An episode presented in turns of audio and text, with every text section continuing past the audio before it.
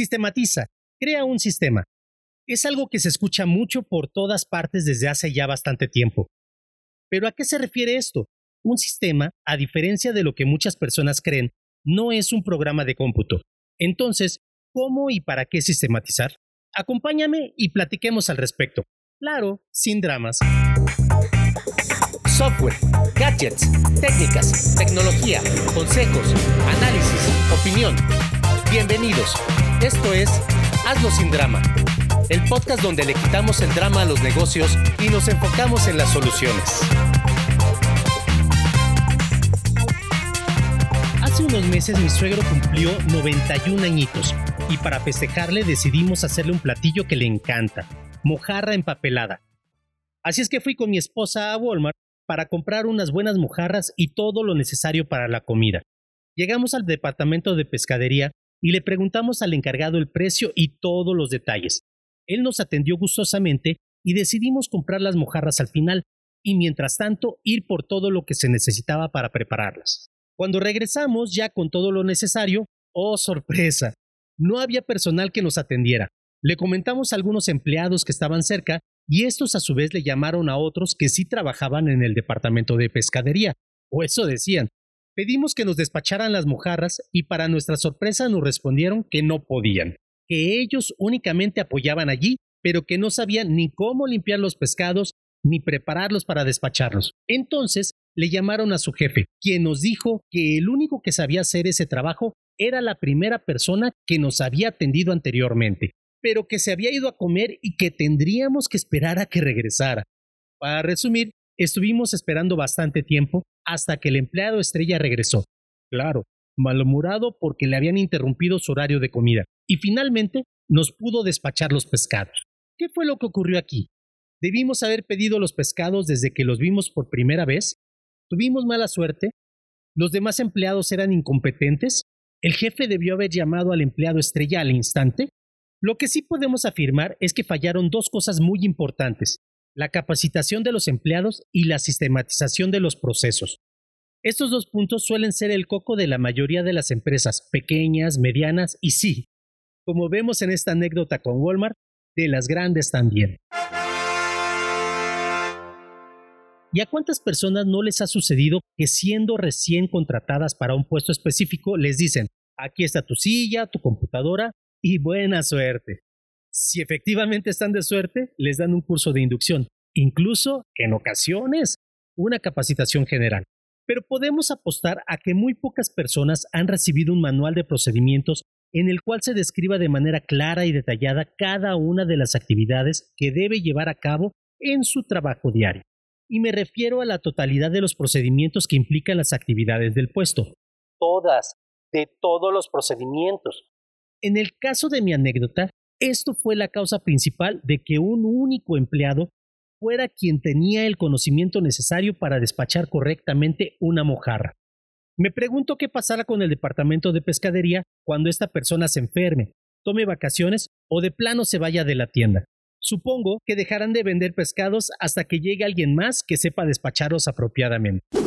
Aunque suene muy absurdo, esta es una situación más que común. De hecho, creo que es la situación normal de las empresas. Solo una persona sabe cómo hacer una tarea en específico. Solo el taquero sabe armar el trompo. Solo el hamburguesero sabe preparar la carne de la hamburguesa. Solo el supervisor de piso sabe desbloquear la máquina. Solo la secretaria del director sabe dónde se encuentran los documentos importantes. Y cuando cualquiera de estas personas no asiste a trabajar, las cosas se derrumban. La diferencia más grande entre un autoempleado o un negocio personal o familiar con una franquicia es precisamente que tanto en el caso del autoempleado y en el del negocio personal, quienes llevan el negocio o distintas partes del mismo son los únicos que saben hacerlo, los únicos que tienen ese mentado expertise, mientras que en una franquicia, dicho conocimiento de cómo hacer las cosas está perfectamente documentado, o al menos se supone que lo está. A esto es a lo que se le llama el saber hacer o know-how, y es precisamente lo que hace que una franquicia tenga valor comercial. Este know-how debe formar parte del patrimonio de cualquier negocio, no solo de las franquicias, de manera que si un empleado cambia de puesto, se ausenta o sale del negocio, el know-how no se pierde y las cosas pueden ser realizadas como siempre, independientemente de quién sea que esté realizándolas, cosa que puede marcar la diferencia entre que un negocio se mantenga sano o se vaya directo a la quiebra. Este know-how no es otra cosa más que la sistematización de los procedimientos de la empresa. Y como dijimos al principio del podcast, la sistematización no es un programa de cómputo, aunque sí es la base de los programas computacionales. Además, puede considerarse como la propiedad intelectual más importante y valiosa de un negocio. Resumiendo hasta aquí, un autoempleado lo hace todo él mismo. Como todo está en su cabeza, nadie más puede hacer las cosas. No tiene tiempo de enseñarle a nadie sus procedimientos. No tiene un sistema real, por lo que no puede delegar nada. Y cuando se enferma o se ve superado por el trabajo, no hay quien pueda continuar con el negocio y éste sufre, llegando incluso a quebrar. Un negocio familiar en el que cada persona sabe lo que le corresponde realizar, pero que no tiene sus procedimientos bien documentados, tampoco cuenta con un sistema. Entonces las capacitaciones son inexistentes, o si las hay, son muy superficiales. Para colmo, quien sabe hacer las cosas es víctima de su propio éxito y nunca puede ser promovido de puesto, pues nadie más sabe cómo hacer su trabajo. Y cuando por cualquier causa se llega a ausentar, el negocio sufre, se generan retrasos o errores que pueden llegar a causar grandes pérdidas económicas, además de afectar la reputación comercial del negocio. En cambio, cuando se tienen bien definidos y actualizados todos los procedimientos por área, puesto y actividad, solo entonces comenzamos a tener un sistema real. Y el resultado es que los negocios adquieren una mayor flexibilidad y capacidad de adaptación. Pueden mejorar la efectividad de sus capacitaciones. Como no dependen de una única persona, facilitan los ascensos en el organigrama, aumentan su capacidad para responder a las emergencias por ausencia de los responsables de cualquier puesto y como beneficio final pueden monetizar este sistema vendiéndolo en forma de una franquicia. Ahora que ya sabemos un poco acerca del por qué es importante sistematizar nuestros procesos, ¿cómo podemos realizar esta sistematización? Antes de continuar, Debo decirles que los siguientes son pasos muy simplificados para dar la idea general del proceso. Si deseas saber más de alguno de los puntos, no dudes en contactarme para tratarlos más a fondo en futuros capítulos. Bueno, como decía, ¿cómo podemos realizar esta sistematización? Hablaremos rápida y superficialmente de tres puntos principales, el análisis, el desarrollo y la auditoría. Durante el análisis nos dedicaremos primero a contestar de la manera más detallada posible las preguntas siguientes. ¿Quién lo hace?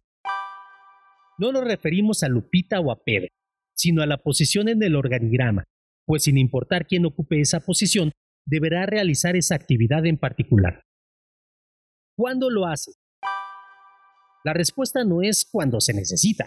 La respuesta correcta es el conjunto de condiciones que funcionan como disparador para que se realice la actividad. Por ejemplo, cuando el inventario de X producto disminuya hasta tal cantidad, o cuando un prospecto se ponga en contacto a través de X medio, o cuando se cumpla X fecha, etc. ¿Qué se hace? Aquí debemos describir todas y cada una de las acciones que se realizan para este procedimiento en particular. Dije todas. Mientras más detallada sea la respuesta, mucho mejor. ¿De qué otro proceso depende? ¿Qué se necesita hacer antes de que se inicie este proceso? Puede ser algo que suceda en el mismo nivel del organigrama, en otra área del negocio o fuera del negocio en sí, causado por una circunstancia externa. ¿Qué se necesita para hacerlo? Aquí definiremos tanto el equipo necesario como los materiales, materias primas, información, etc. ¿Cuánto tiempo se requiere para hacerlo? La respuesta a esta pregunta nos permitirá identificar cuellos de botella e incluso optimizar en un futuro nuestros procesos. ¿Cómo se hace? Aquí pondremos la receta completa, desde la A hasta la Z, sin olvidar detalles, para que cualquier persona pueda realizar esta actividad sin problemas. ¿Para qué lo hace? Es obvio que toda actividad implica un objetivo, ¿Cuál es el que se persigue con esta en particular? ¿Qué se considera un resultado aceptable y qué no? ¿Debe presentarse el resultado de alguna manera en particular? Y finalmente, ¿qué otro proceso depende de él? Es decir, después de finalizada esta actividad, ¿qué sigue? En resumen, estas son las preguntas que deben ser contestadas durante el análisis. Pasemos a la siguiente fase, el desarrollo.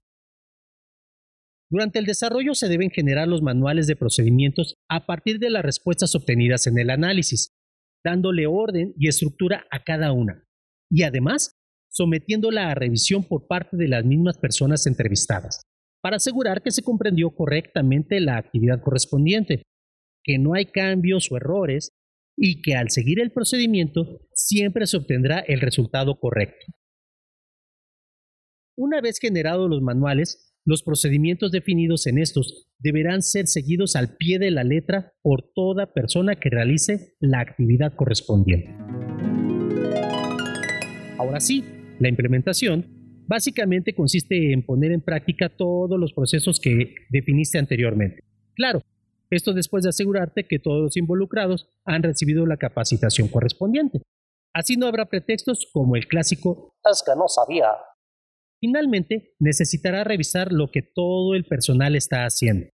Para asegurar que los procedimientos definidos en los manuales se mantienen vigentes y que las personas no han desarrollado manías o vicios, vicios en el desempeño de sus actividades, se deben realizar auditorías periódicas que incluyan el hecho de que el personal tenga un buen conocimiento de los manuales y que además siempre los apliquen correctamente. Pues de nada sirve que en el manual indique que un sándwich debe llevar una única rebanada de 15 gramos de queso si un empleado decide ponerle media rebanada y otro decide ponerle una rebanada y media. Una vez que ya tengas todos tus manuales de procedimiento y que los hayas implementado, revisado y optimizado, tendrás ventajas como el poder controlar de manera más eficiente tus gastos, poder ajustar fácilmente tus precios, mejorar tus tiempos en general, detectar cuellos de botella y errores, decidir qué procesos automatizar y en general, entrarás en el círculo virtuoso que te describo en el episodio titulado Competitividad y Mejora Continua. Si no te acuerdas de lo que hablo, te invito a que lo escuches. Recuerda además que en términos generales, las ideas no se pueden patentar, pues dos o más personas pueden tener ideas similares o iguales, pero el cómo hacer las cosas, el expertise, el know-how, los procedimientos que sigues para hacer realidad una idea y convertirla en un producto o servicio, es decir, un sistema, esto sí que es patentable y constituye una de las propiedades intelectuales más importantes de cualquier negocio o empresa.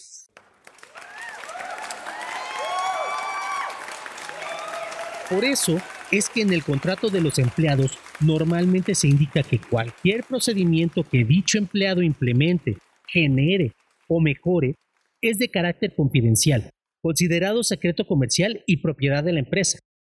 De hecho, Compartir los conocimientos adquiridos en una empresa con otra se puede considerar espionaje corporativo. ¿Y tú?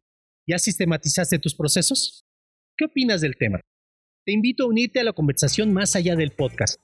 Escríbeme a podcast.hazlosindrama.club o ingresa a hazlosindrama.club y encuentra los enlaces a nuestros canales de contacto. Únete y compárteme las preguntas y comentarios que tengas de los distintos episodios. Si aún no lo has hecho, recuerda suscribirte al podcast Hazlo sin drama en tu plataforma favorita. Te espero en el próximo episodio. Entre tanto, corre la voz y hazlo sin drama. Adiós, bye, chao.